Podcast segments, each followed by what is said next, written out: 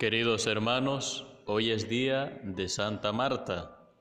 Marta de Betania era hermana de María y de Lázaro y ellos eran una familia también de Jesús. Ellos eran amigos entrañables del Señor y le daban hospedaje en Betania continuamente.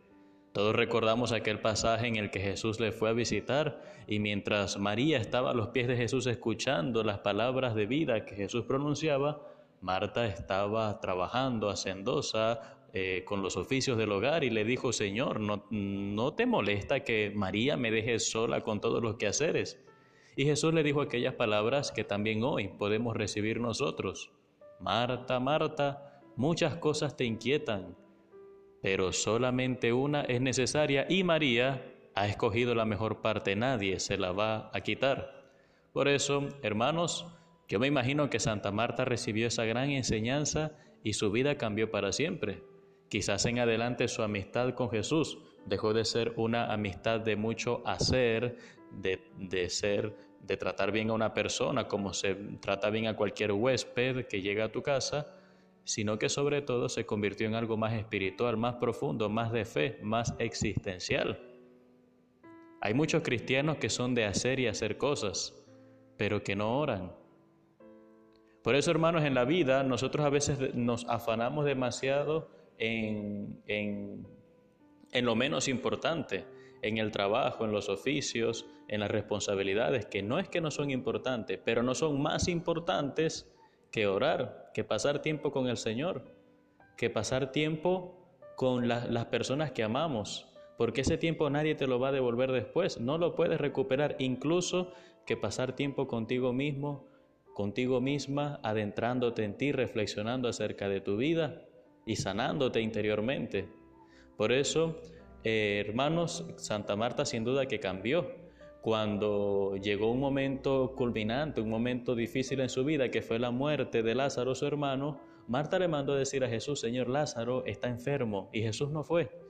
Pasaron los días y los judíos se preguntaban, pero bueno, este no era amigo de Lázaro y ha sanado a tanta gente y no viene a sanar a su amigo. Jesús fue cuando se enteró que Lázaro había muerto y Marta lo vio llegar y le dijo, Señor, si hubieras estado aquí, Lázaro no habría muerto pero sé que aún ahora lo que pidas a Dios, Él te lo concederá.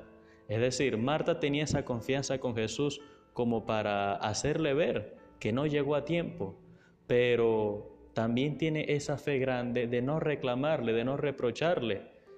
No le dijo, ya para qué vas a venir, ya no hay nada que hacer, no, la fe de Marta era muy grande. Y le dijo, yo sé que todavía lo que tú le pidas a Dios, Él te lo concederá. Jesús le dijo, yo soy la resurrección y la vida.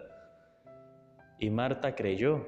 Y Marta vio con sus ojos cómo Lázaro recobraba la vida natural. Pero hermanos, Jesús no vino a darnos la vida natural. Eso solamente Jesús lo hizo como un, como un signo para que nuestra fe en las palabras de Jesús que nos promete vida eterna se fortaleciera.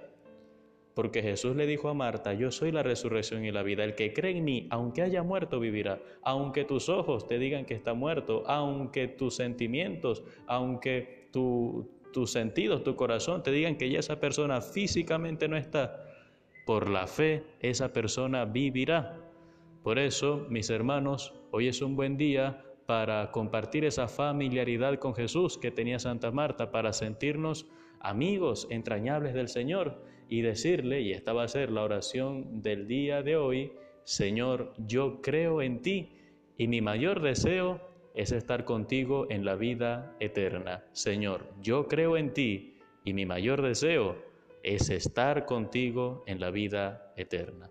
Que Dios te bendiga en el nombre del Padre y del Hijo y del Espíritu Santo. Soy el Padre Renzo Gotera desde la parroquia San Felipe Neri.